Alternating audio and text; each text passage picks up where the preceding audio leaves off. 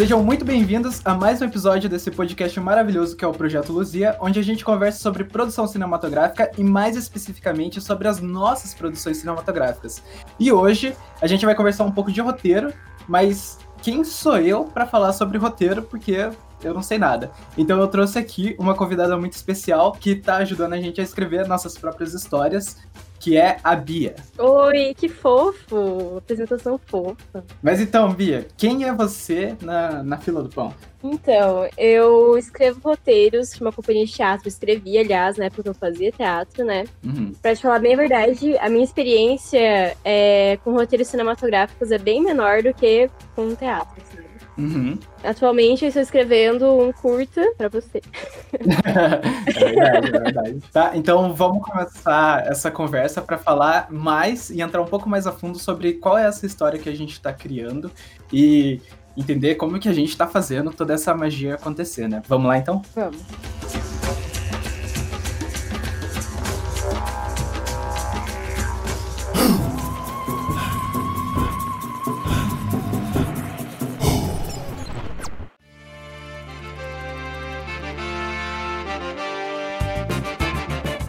Da gente entrar né, né, no assunto de roteiro, é, eu queria dizer que a gente está voltando aí depois de muito tempo parado, a gente está meio enferrujado aqui, já tentamos gravar esse, essa abertura umas três vezes, talvez. Essa talvez quatro.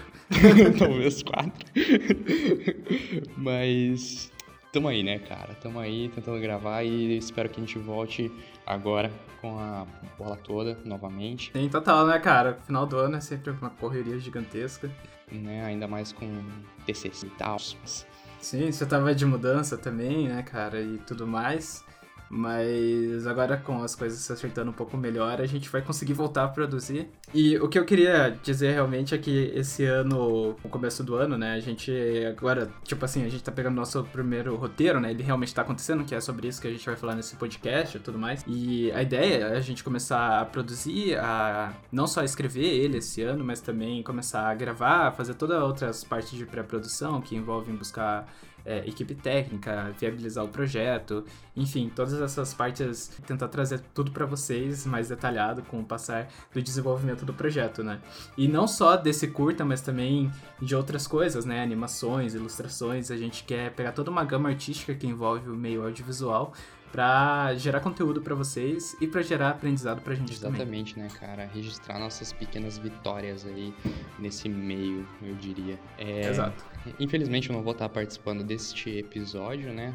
A não ser por essa abertura, uhum. mas é, nos próximos eu vou, eu vou estar presente, né, cara? Vou, vou estar aqui pra gente estar batendo um papo e com certeza tocando, né, cara, tocando em vários, vários assuntos. E eu quero, quero entrar até em assuntos mais profundos, assim, né? É, não, total. É, acho que a gente pode abrir toda uma gama de novos assuntos, falar é, de vídeo, né, ilustração, é, animação, também, tipo, sobre música e até uma, sei lá, é, planejamento, falar sobre trazer mais artistas para o podcast para a gente conseguir é, trazer mais pessoas que têm mais conhecimento para elas a, agregar pra gente e pra vocês. É, com né? certeza, né? Gente que já tá aí com alguma experiência no mercado e tal, né? Que já tem um contato um pouco maior que a gente. Total, total.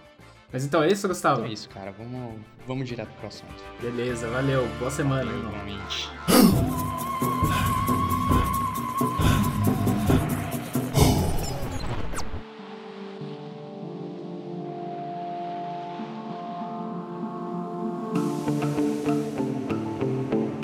Então, Bia, a gente começou a escrever já faz algum tempo. Eu vim para você e eu sugeri, tipo, a história e tudo mais. E eu queria perguntar para você como que é pegar esse universo que ele esse universo não, né? Mas essa base da história que estava semi, semi-inventada e você colocar as mãos nela e colocar a sua visão na história, sabe? Criar a sua história a partir de um ponto de vista de terceiros para você envolver as pessoas. Como que é imaginar uma história? Então é a parte mais divertida, né? Com certeza a parte mais divertida, mas assim, eu coloco muito de mim nas histórias, isso acaba sendo um problema um pouco também, porque assim, você assiste uma coisa que eu fiz, você vê os meus medos, as minhas angústias, então assim, eu coloco muito da minha vivência, do que eu sinto, sabe? Sim. Óbvio que não em todos os personagens, né? Porque daí fica complicado. Basicamente é, é eu transcrevo aquilo que eu penso mais ou menos, assim.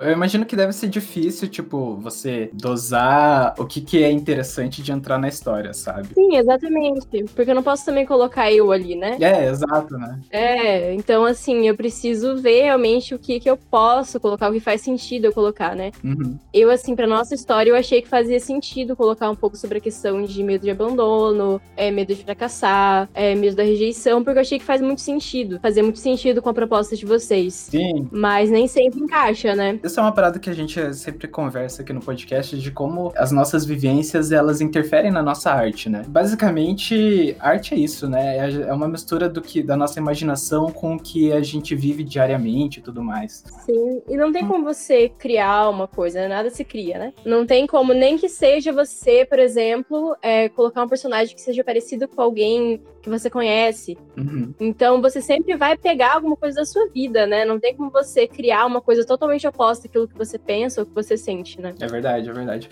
Mas a gente tá falando da nossa história aqui, mas as pessoas elas ainda não têm uma exata noção do que é a nossa história, né? Uhum. Então, você consegue dar uma sinopse sem dar muito spoiler? A nossa história é sobre um cara que ele comete um erro devido ao seu medo de ser abandonado, ao seu medo de ser rejeitado. E a história é ele sendo perseguido pela culpa de ter cometido esse erro. Total. Será, total. Que, eu fui, será que eu fui muito, muito ampla, assim?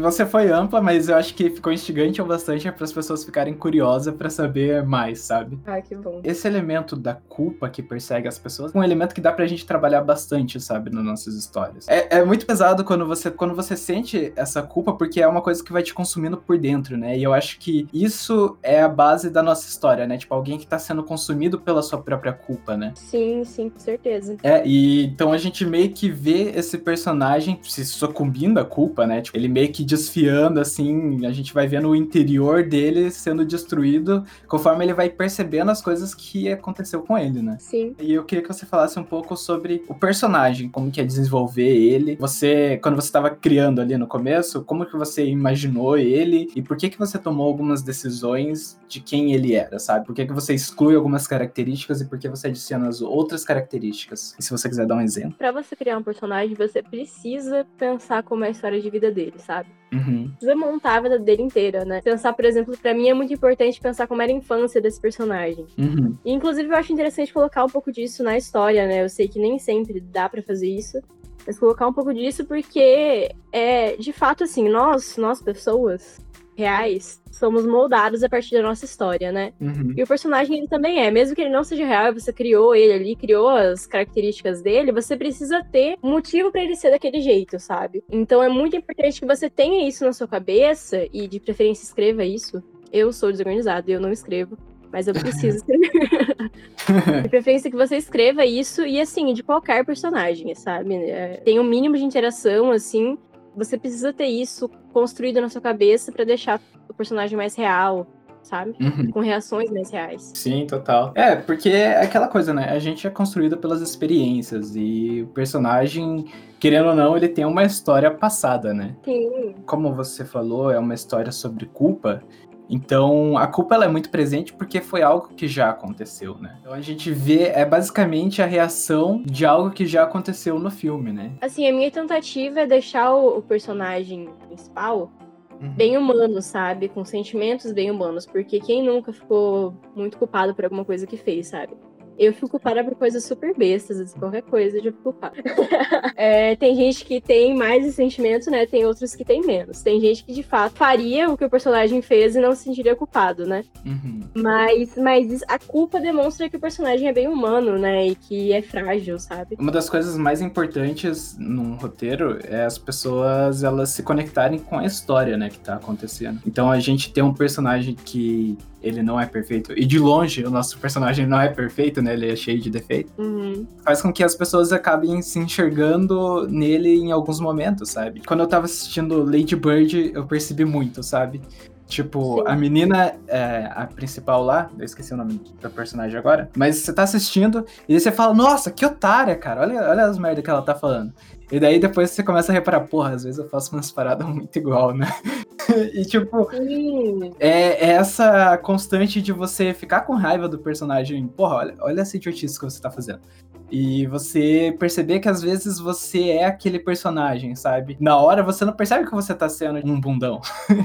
Mas você tá sendo, sabe? Então é essa constante de você se identificar com o personagem e você se ver na situação dele, né? Sim, isso é muito importante, né? Uhum. A gente, na verdade, a gente tem. Eu acho que a gente tem alguns tipos de personagem em, em obras que eles são perfeitos, né? Eles não têm nenhum defeito. Sim. E eu acho que o, o que rola daí é um efeito, tipo assim, meu Deus, gostaria de ser desse jeito. Uhum. Só que assim, pessoalmente, eu prefiro muito mais um personagem onde eu consiga é, me espelhar nele, perceber que eu tenho que ele tem as mesmas falhas que eu, uhum. do que um personagem que, meu Deus, ele é perfeito, sabe? Ele não comete nenhum erro. Sim, é, isso vem muito da narrativa clássica, né? Tipo, da jornada do Sim. herói. Tipo, você ter um personagem que ele tem defeitos e esses defeitos eles vão sendo trabalhados durante o filme, sabe? Tá pra citar N exemplos de personagens que passam por isso, né? Uhum. Tipo, eles começam com algum defeito e no final eles melhoram.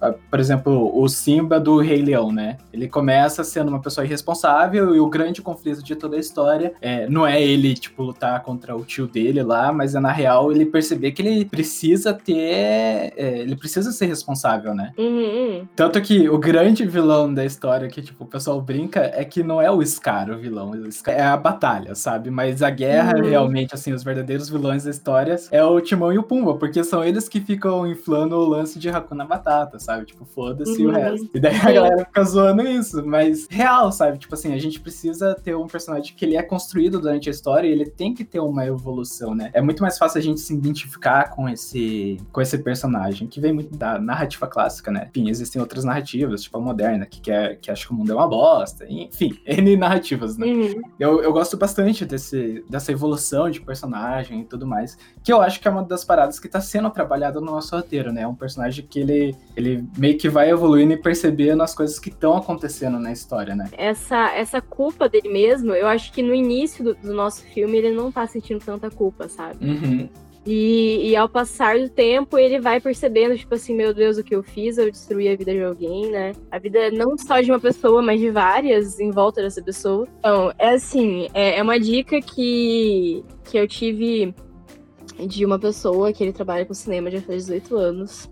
Uhum. Que ele fala o seguinte: quando a gente começa a pensar num filme, a gente pode fazer o seguinte: a gente pega cartãozinhos, assim, tipo post-it, sabe? Uhum, uhum. E a gente vai anotando as cenas que a gente, a gente tem de ideia. Então, por exemplo, ai, é, tive a ideia de uma cena em que a mocinha se encontra com o mocinho no terminal de ônibus. Aí eu vou lá e anoto. Ah, tive sim. outra ideia é que a mocinha vai se encontrar com o antagonista é, no carro. Você vê que eu tô muito dos automóveis, né? Dos. dos... Praticamente vai ser um Transformer. Exatamente. E aí você vai anotando isso, né? E aí o que você pode fazer com esses cartões, inclusive, é colocar eles numa superfície e ir separando, assim, e vendo o que vem primeiro, sabe?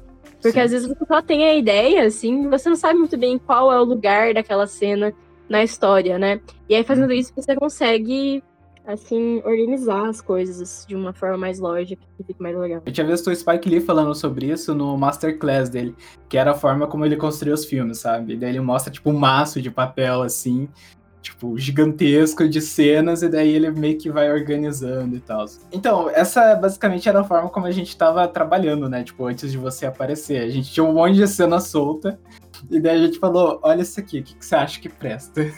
Não, é que assim, eu tenho, eu tenho, eu cometo erros, né? Sou uma pessoa igual nosso personagem, eu sou uma pessoa real, comete erros. e aí, assim, eu, eu tenho muita dificuldade de anotar coisas. Eu, tipo assim, simplesmente guardo na minha cabeça e realmente tenho uma, eu tenho uma facilidade de lembrar depois de eu colocar, sabe? Completamente diferente de mim. Mas sempre se perde alguma coisa, então para mim seria importante fazer isso também. Só que eu sou, assim, eu sou irresponsável. Você é, vai, tipo, no estilo punk, né? Tipo, você tá aqui que escrever as paradas na hora e vai sair um negócio. Exatamente, exatamente. E eu sempre fiz isso, né? Eu já, já escrevi roteiros de teatro com várias páginas e tal. Uhum. E sempre deu certo, assim, sempre consegui colocar com muitos detalhes. Só que, assim, isso é tipo assim, porque eu trabalho só em um roteiro de uma vez e tal, né? Me concentro ali. Talvez se eu precisasse fazer várias coisas ao mesmo tempo, daí já não ia rolar, sabe? Mas é, eu acho que é o mais indicado, né? Você trabalhar, tipo, um roteiro por vez. É, verdade.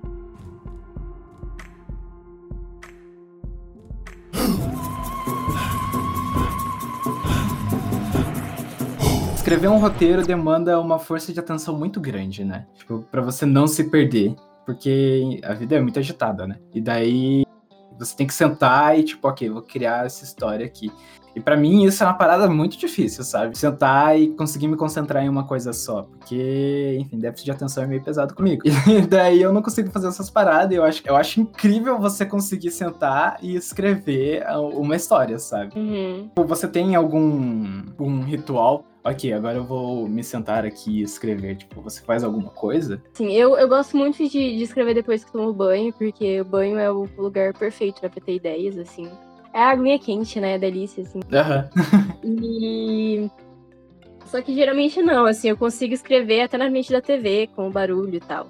Porque eu acho que, assim, eu não entendo, mas para escrever eu tenho uma concentração muito grande, assim, e eu não sou uma pessoa concentrada, sabe? Eu não me acho uma pessoa concentrada. Pra ler, por exemplo, eu tenho dificuldade. Mas uhum. pra escrever, eu, eu tenho muita facilidade de escrever, assim. Sim. E é uma parada que você gosta, né? Faz tempo que você escreve, não faz? Qual foi a primeira história que você escreveu, você lembra? Em 2017, eu ia entrar numa companhia de teatro e aí eu precisava fazer um roteirinho, assim, para passar pela audição. Uhum. E aí eu fiz um roteiro que, assim, eu peguei uma personagem do, do roteiro que eles estavam apresentando pra gente, querendo que a gente fizesse. Tipo, a audição era pra um roteiro específico já, né, pra entrar. Sim. E aí eu peguei uma personagem desse desse roteiro que era uma personagem má, assim, porque eu queria fazer uma vilã, porque eu, eu tenho alguma facilidade pra fazer vilãs. é porque você entende elas, né? Ai, para com isso. é, mas é que é muito, é muito mais fácil, assim, porque a, a, mocinha, ela quer chorar, né? A mocinha, ela vai chorar, a mocinha, ela vai, assim... E a vilã, não. A vilã, ela vai falar com a voz imponente, assim, e ela vai odiar as pessoas. É muito mais fácil. Entendi.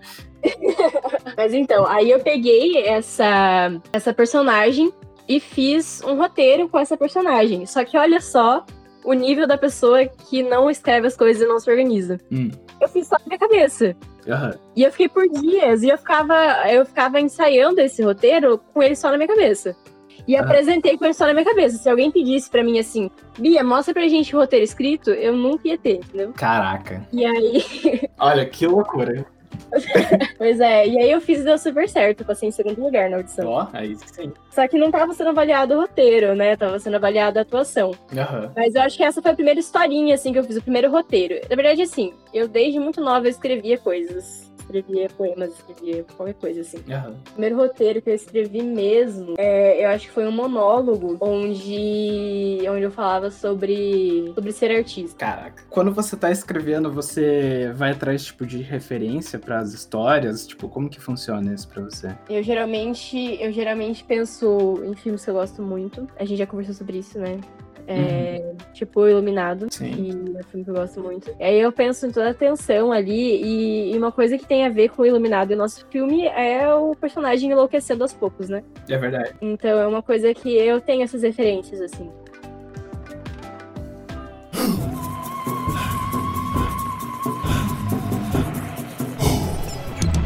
Isso faz parte de ter um trabalho em equipe, né? O roteiro é seu, a, a ideia é meio que ela partiu da gente, né? Então a gente tinha um negócio na cabeça e a gente, tipo, passou algumas coisinhas que a gente achava interessante, caminhos, né? E daí eu acho muito louco que, por exemplo, a gente, eu e o Gustavo, a gente não tem um filtro, né? Tipo, nenhum de nós dois escreve. Como funciona pra você selecionar? Tipo, ah, isso aqui é uma bosta isso aqui dá pra gente utilizar.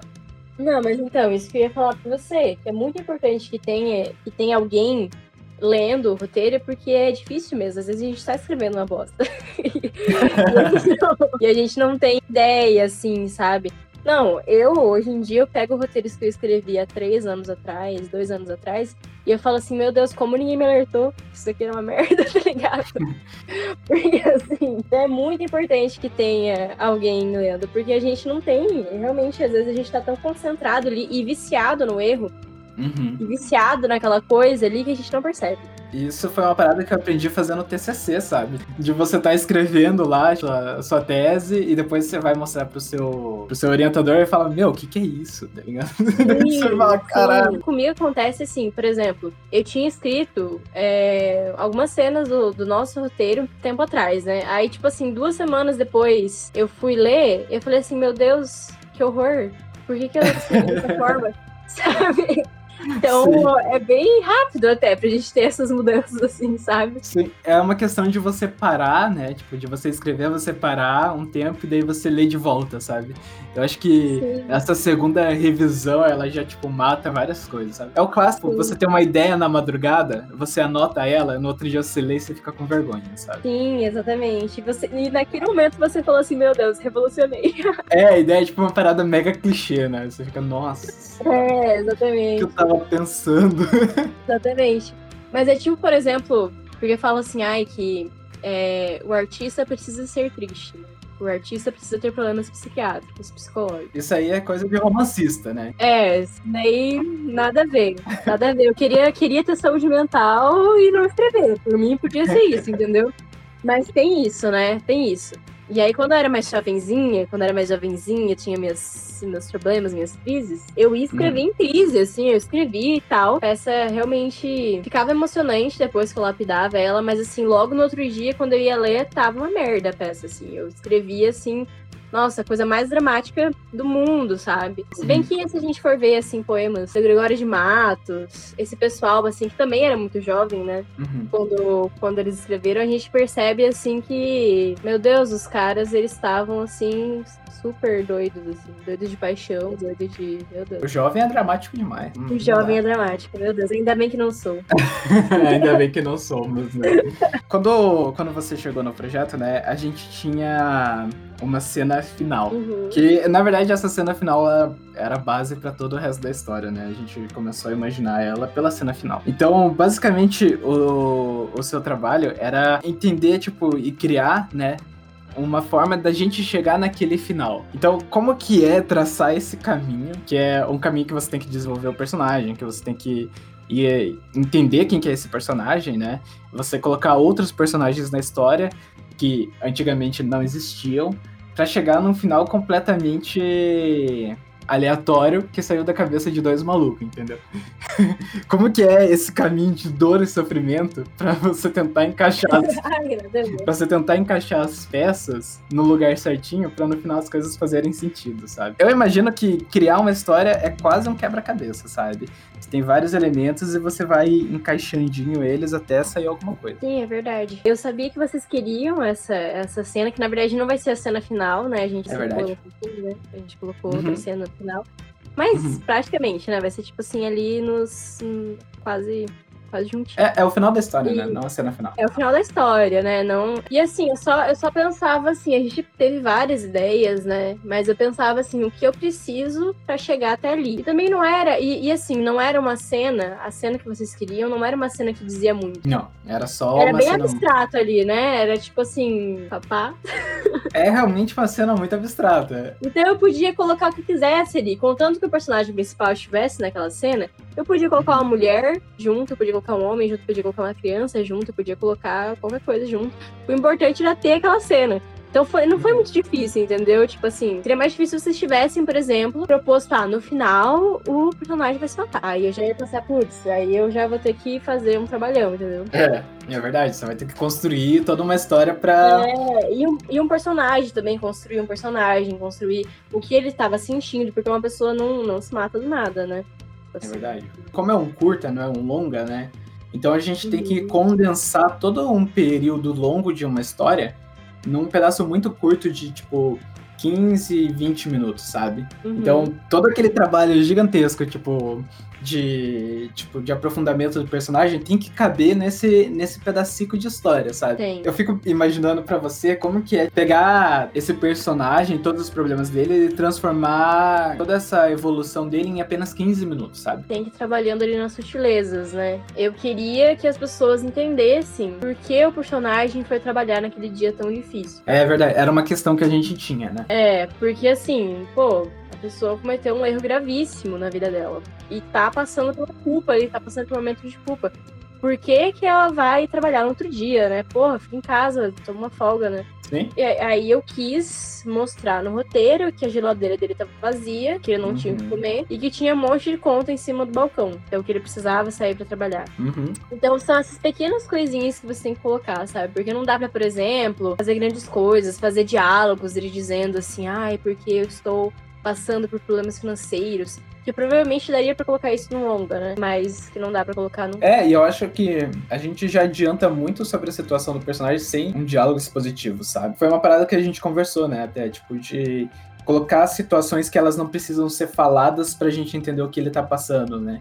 De forma sutis e tudo mais. Porque assim a gente enriquece a história, a gente diminui o tempo e a gente conta o que precisa ser contado, né? E, tipo, de uma, até de uma maneira muito mais, mais interessante, né? Que ninguém quer. Uhum.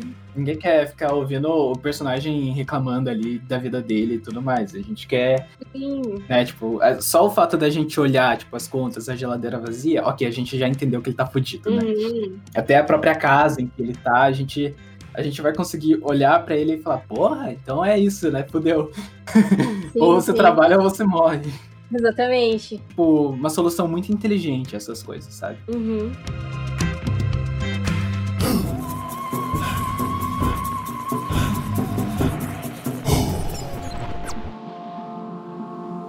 Na premissa do filme, quando a gente pensou nele, a gente tinha pensado em uma coisa bem terrorzão, sabe? Era para ele ser bem um terror, até porque terror geralmente ele tem muito espaço para é, inventividade, né? Pra gente, tipo assim, ter um, ter um orçamento baixo, então dá para você criar soluções, né? Uhum. E o uhum. terror, ele possibilita muito isso. Tipo assim, até hoje, filmes de terror são feitos com muito pouca grana, né? Conforme a gente vai evoluindo no nosso roteiro, a gente vai percebendo que não é só o terror, né?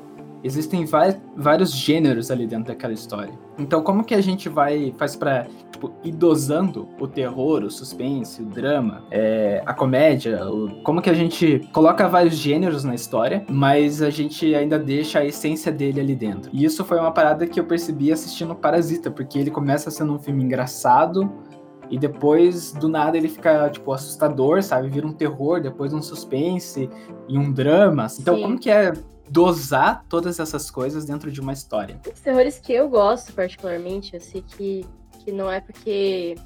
Não é porque eu não gosto dos outros terrores que eles são ruins, né? É Mas é assim, os terrores, os terrores, que eu gosto são terrores que trabalham muito drama. E hum. geralmente são terrores atmosféricos, né? Como assim? O que são terrores atmosféricos? Existe o terror atmosférico, que é um terror tipo hereditário, que é um, um terror que ele vai trabalhar muito drama, vai deixar o clima muito pesado, muito pesado mesmo. E não vai ter muito susto. Não vai ter muito aquela coisa tipo de, ai, pulou em cima da câmera. É um terror de angústia, né? É, que é são os meus preferidos, assim. E aí tem os jump scare, que é aqueles que eu falei, que é pulando em cima da câmera. É tipo assim, que dependendo do jeito que você coloca, da musiquinha que você coloca, é, da trilha sonora, né, musiquinha.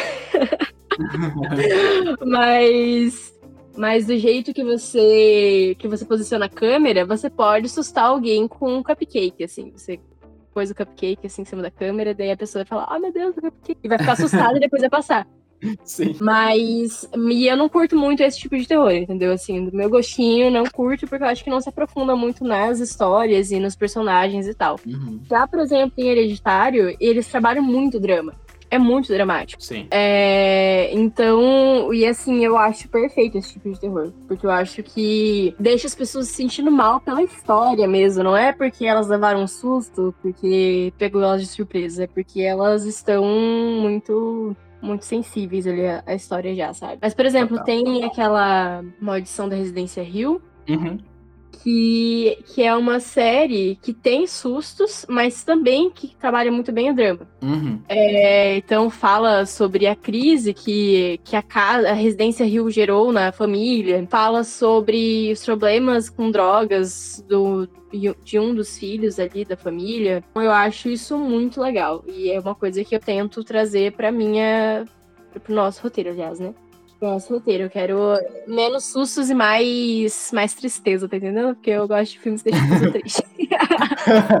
então, é basicamente você pegar o natural e transformar em sobrenatural, né? Sim, exatamente. Assim, nesse, nesse hereditário, é, no final é bem. É bem sobrenatural, na verdade, né? Tipo assim, na verdade, uhum. tudo, tudo era sobrenatural. Uhum. Mas o que me decepcionou um pouco, porque eu tava assistindo, assistindo no cinema, tava assistindo e esperando, assim, que fosse só ali um terror psicológico, sabe? Mas daí era, era sobrenatural. Mas eu, eu prefiro muito, muito mais os que são ali, tipo assim, só realmente uma pira da pessoa, sabe? Tá acontecendo uma coisa muito tensa na vida das pessoas e isso é aterrorizante, é sobrenatural, tá ligado? Eu acho que é tão assustador isso, sabe? O fato, tipo, é, dessa coisa estar tá acontecendo na vida da pessoa e tal, e não ser um fantasma propriamente dito, porque transforma em algo mais tangível, parece que é algo que pode acontecer com você, né? Cara, exatamente, Francesco. exatamente isso que eu penso.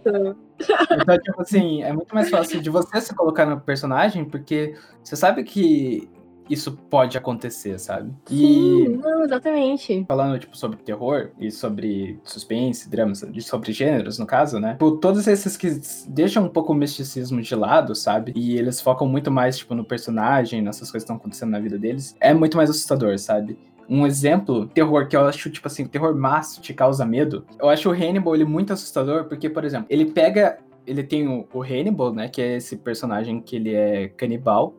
E a primeira vez que ele aparece, a cena é assim: a policial ela tá entrando no manicômio lá, né? Tipo, na prisão de segurança máxima. E daí a gente passa por várias pessoas, tipo, muito doidas e muito assustadoras, sabe? Então, realmente, tipo, nossa, totalmente destruída, sabe?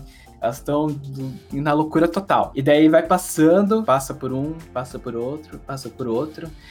Aí ela chega no Hannibal e o Hannibal é o mais certinho de todos. A postura dele é perfeita, a fala dele é perfeita e ele é um psicólogo. Essa pessoa perfeita é o seu psicólogo pode ser o assassino, entendeu? Exatamente. Qualquer um que você conhece pode ser um assassino, porque ele não precisa ser necessariamente louco. Ele é o mais perigoso dali, mas ele é o menos te dá medo, sabe? Visualmente, Sim. assim. Cara, eu ia falar bem isso. Esses, esses filmes de serial killers, né? Eles, eles eu acho muito mais pesados, porque assim, você pode ser morto por um serial killer. Agora, Exato, ser morto por, um, por uma menina possessa com o demônio dentro do corpo, eu acho que é um pouco mais difícil. Eu nunca vi ninguém. Nenhum amigo meu chegou a morrer dessa forma. É ninguém que conheça. Mas, assim, já vi várias coisas no jornal e, e, em vídeos falando de pessoas que morreram por serial killer, né? Morreram porque foram mortas por pessoas doidas. Então é muito não mais que, é, Não que demônios não dê medo. Muito, tipo assim, eu tenho muito medo de fantasma. Eu também tá tenho, eu também tenho. Sou muito cagão. Dentro de uma lógica, sabe? Tipo, quando você tá assistindo, é, é, é muito mais assustador, sabe? Você. Sim. É algo que tipo, parece muito mais tangível para você, né? Sim, eu vou voltar no Hereditário de novo, porque hum. assim, no. É... Vou dar spoiler aqui, mas tudo bem. Vai lá. No começo do filme, assim, eu acho que mais ou menos no começo, uhum. é, acontece um acidente com alguém, ó. Não vou falar quem, né, pra deixar mais, mais neutro. tá bom. Mas acontece um acidente com alguém que coloca a cabeça para fora da tá, que tá tendo um, uma alergia, um choque anafilático, coloca a cabeça para fora da janela do carro e é decapitada. E isso eu fiquei super assustada. Fiquei super assustada porque eu fiquei pensando assim, gente, e se, meu Deus do céu, podia ser eu colocar a cabeça para fora e morrer dessa forma? Podia ser minha mãe, podia ser alguém que eu gosto. Morrer dessa forma. Isso parece aquele, aquele outro filme lá, como que é o nome? Que sai um parafuso e daí todo mundo morre. Ai, sim, como é que é mesmo? Ai, meu Deus do céu. Ai, como que é nome é, é esse aí que vocês estão pensando, sabe? Porque toda vez que você vê um parafuso meio frouxo, você fala, fodeu. É agora que eu morro. Sim, entendeu? É muito, dá muito mais medo, assim. Óbvio que, tipo assim, às vezes eu assisto alguma coisinha, assim, que tem fantasma e tal. Vou dormir e fico com medo e quero chamar minha mãe? Óbvio que sim. Mas, mas é diferente, entendeu? Não é uma coisa que não é uma coisa que eu vou voltar a pensar nisso, é só um medinho ali no momento, sabe? E voltando lá sobre os gêneros, o nosso filme ele acaba passando por muitos gêneros, né? Por um drama, que esse lance, tipo, da fome e tudo mais. Eu acho que ele acaba deixando meio que entreaberto se aquilo é natural, é sobrenatural, né? Sim. Tudo, tanto que o lance dele, do personagem tá enlouquecendo. O que, o que eu realmente gosto, acho que foi uma das primeiras coisas que a gente conversou quando a gente tava discutindo, né? Eu queria muito que o personagem, ele fosse um personagem que a gente não que a gente não pudesse confiar nele, sabe? Porque como o filme é o ponto de vista desse personagem da história, né? Ele é o personagem principal, então ele é o ponto de vista. Assim, a gente não pode confiar nesse personagem porque ele não tá exatamente lúcido com tudo que tá acontecendo, né? E então a gente não sabe até onde as coisas que ele tá vendo é real, né? Sim. E daí eu acho que isso abre portas para trabalhar dentro do roteiro que são gigantescas. É, a gente consegue brincar de inúmeras formas com tudo isso, né? E é importante também que o filme ele deixe essa abertura de, de mostrar assim, ó, esse é ponto de vista do personagem, né? Porque, por exemplo, tem aquele filme É o Labirinto do Fauno, sabe? Sei. Eu, havia essa discussão de, meu Deus, é, será que era real o que estava acontecendo ou não? Uhum. Só que aí tem evidências que demonstram que é real, porque ah, o tiozinho lá pegou o giz que a guria tava usando pra abrir o portal, Sim. sabe? Esse tipo de coisa. Uhum. Eu tento, no, no nosso roteiro, sempre deixar como sendo o ponto de vista do personagem. Uhum. Pra que realmente não haja abertura para que a pessoa fale assim, ah, não, mas isso daqui então aconteceu de verdade. Não, não interessa, vai, vamos ver aqui. é a brincadeira por trás, né? Tipo, de você Uhum. saber. De você saber o que é real ou não, né? E isso também abre muita discussão pra quando o filme termina, pra ele, pra ele não morrer na sala, sabe? É, as pessoas saírem do filme e falar, ah, foi um, Conversando sobre. foi um filme legal, sabe? Tipo, é pras pessoas, sei lá, terminarem o filme e discutirem sobre ele. O que você achou daquilo lá? Você acha que é real? Tal, não sei o. Sim. Isso abre muitas portas, deixa o filme muito mais interessante e leva ele muito mais longe, né? Sim, com certeza. Alívios cômicos são interessantes também, né? Mas, tipo assim, eu acho o seguinte, por que, que são interessantes alívios cômicos em Hum. obras de terror? Diga. Porque vai deixar, vai relaxar a pessoa por um tempo. Pra ela voltar a ficar tensa depois. Isso é um efeito muito legal. Só que também tem que tomar cuidado pra não ficar aquela coisa escrachada, assim, sabe? Tipo assim, um alívio cômico escrachado. Eu acho que tem Sim. que ser, tipo assim, um comentário, sabe? Alguma coisa engraçadinha que alguém fala, e hahaha, todo mundo ri. E logo depois acontece alguma coisa, entendeu? Porque daí deixa as pessoas puta merda. Preparar a pessoa pra ela ficar desprevenida, né? Ela tá É, tensa, exatamente. e daí fica tipo um alívio cômico, e daí fica tipo o dobro de tenso do que tava antes, sabe? Sim, exatamente. Tipo, pá, e daí ela, meu Deus do céu. E agora? O que, que eu faço? Uhum. Isso, isso combina muito bem com sustos, né?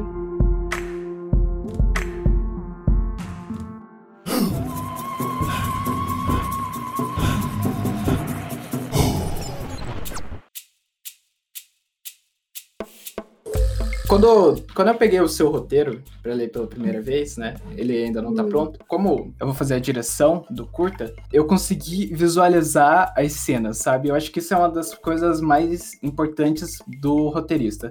É ele conseguir escrever uma história. O roteirista não pode meio que fazer o papel do diretor, né? Tipo, de decupar o filme ali. Tem, tem uma diretora que ela fala o seguinte: o grande roteirista é aquele que cria a história, não faz essa decupagem, né? Tipo, de falar de ângulo, de luz e tudo mais.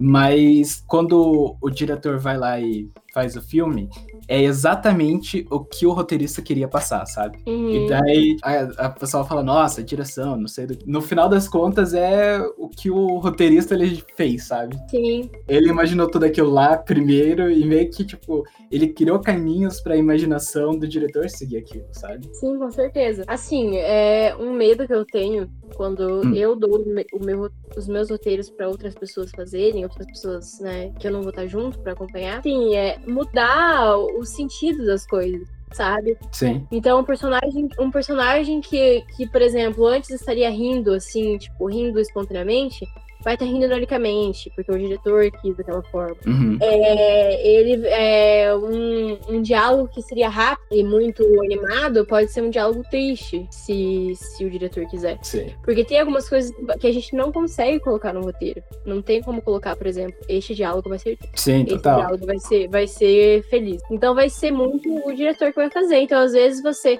Já aconteceu comigo de eu fazer um personagem que era pra ser um personagem, assim, é mais quieto, é cabisbaixo, assim, e fazer, e assim, dar o roteiro pra outra pessoa fazer, e a pessoa fazer uma pessoa louca, assim, totalmente. Aí eu fiquei, Aham. putz, não foi, não foi isso que eu quis, sabe? E assistir ficar com vergonha, assim, falar assim, meu Deus, troca o meu nome, não quero que as pessoas saibam que foi eu que escrevi isso, sabe? E o texto era o mesmo, o texto era o mesmo, as falas eram mesmas, só que uhum. o problema era a forma com que as pessoas estavam fazendo, sabe? Essa é a grande vantagem de trabalhar em equipe, sabe? Da gente poder conversar todo o processo de criação, sabe? Você tá escrevendo agora, e daí, eventualmente, você me mostra o que você tá escrevendo, e daí eu falo o que eu acho, e meio que a gente vai criando toda essa história juntos, né? Quando a gente assiste filmes e tudo mais, é sempre muito interessante ver quando os filmes que mais impactam é quando tá o roteirista e o diretor como coautores, sabe? Porque eles meio que estão desde a produção, desde sempre, desde o começo, sabe? Sim. Fica tipo uma unidade, sabe? Porque eles, os dois já estão pensando a mesma coisa desde, desde sempre, né? Eles trabalharam juntos e tal. Eu acho que é uma das, essas é uma das grandes vantagens da gente estar tá trabalhando junto. Às vezes eu, eu tenho uma opinião e tal, e daí você fala, ah, mas a gente não é bem assim, eu acho que vai ficar mais interessante se a gente fazer desse jeito. Ou ao contrário, né? Então é muito mais fácil da gente trocar figurinha dessa forma, né? Sim. Toda essa experiência da gente criar essa história, você sente uma evolução dentro de você, de você estar tá criando uma história realmente. Que eu lembro que quando eu peguei o roteiro para ler pela primeira vez ali, caraca, a gente tá fazendo isso, sabe?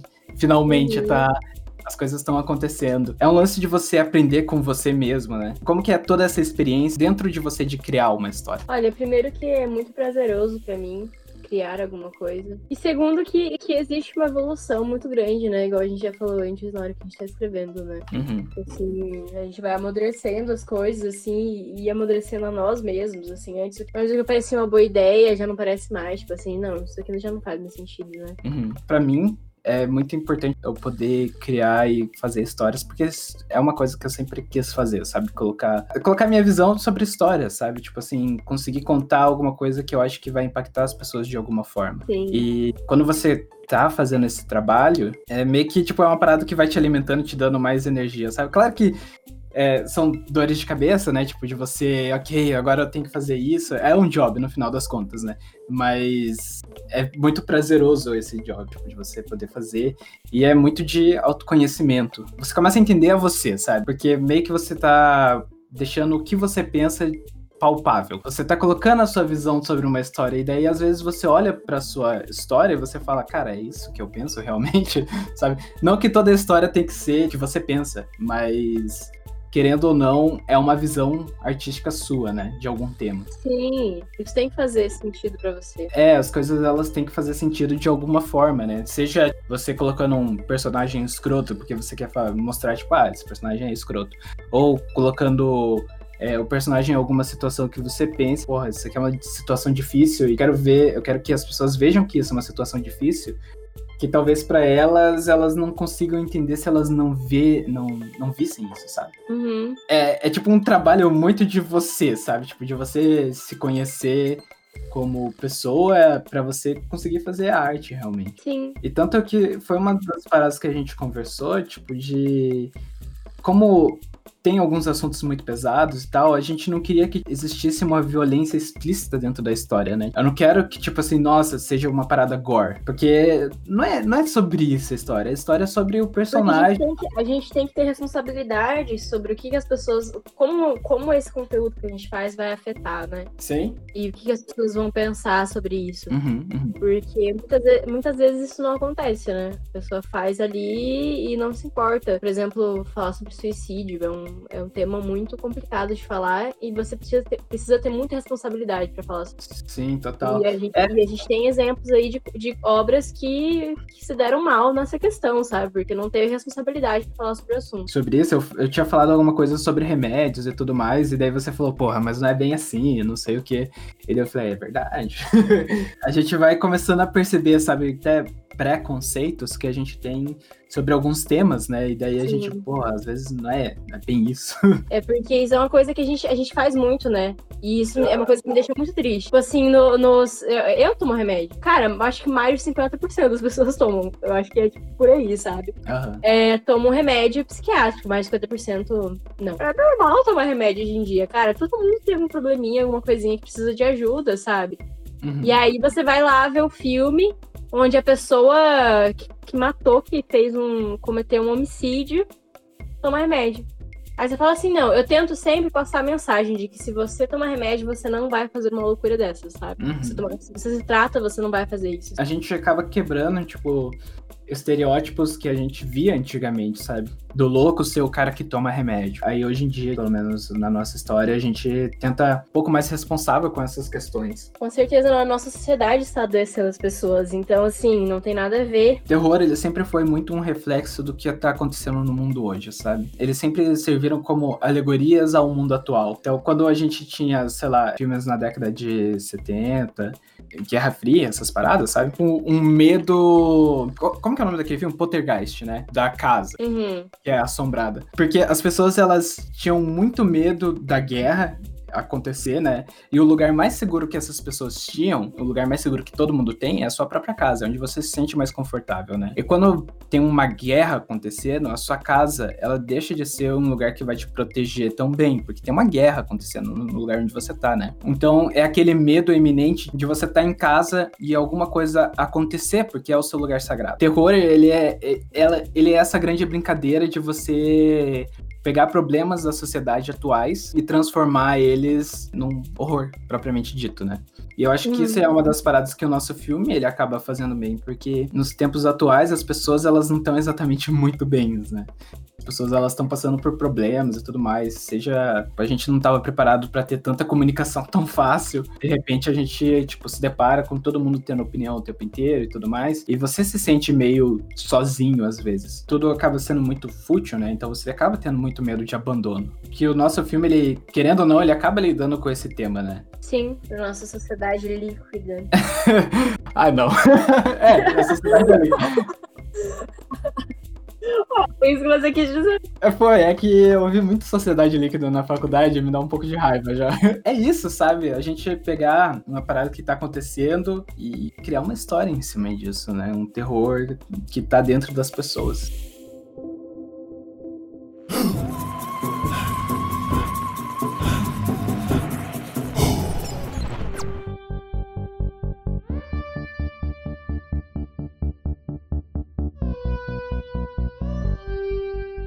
Então, Bia, é, eu acho que é isso o programa de hoje. Foi muito prazeroso conversar com você, foi uma experiência muito agradável, por mais que a gente estivesse falando de terror. E eu acho que a gente, sabe quando a gente conversa, a gente consegue trocar uma ideia sobre o que cada um acha de uma história, né, e tudo mais. Foi muito bom compartilhar com as pessoas também a evolução das nossas histórias e como que elas estão indo. Então, muito obrigado pela sua participação. Se você quiser deixar uma mensagem no final, sinta-se livre. É, obrigada a você pelo convite. Eu espero voltar, tá bom? Já mando o recado. Esse vai ser o recado. Mas uh, vai voltar, vai voltar. Tá bom, tá bom. Conforme ah, o nosso roteiro for avançando, quando ele tiver mais no final, mais pronto e tudo mais, a gente volta e fala mais sobre ele, né? Sim. É, se você quiser deixar suas redes sociais ou alguma coisa. Mas meu Instagram é ALRBAZ. Eu não tenho Twitter, eu não tenho Facebook, porque eu sou uma pessoa cult. Aí eu não tenho redes sociais, eu só uso Instagram, mas eu uso bastante Instagram. É isso, gente. Muito obrigado pela paciência de vocês e tchau! Tchau, tchau.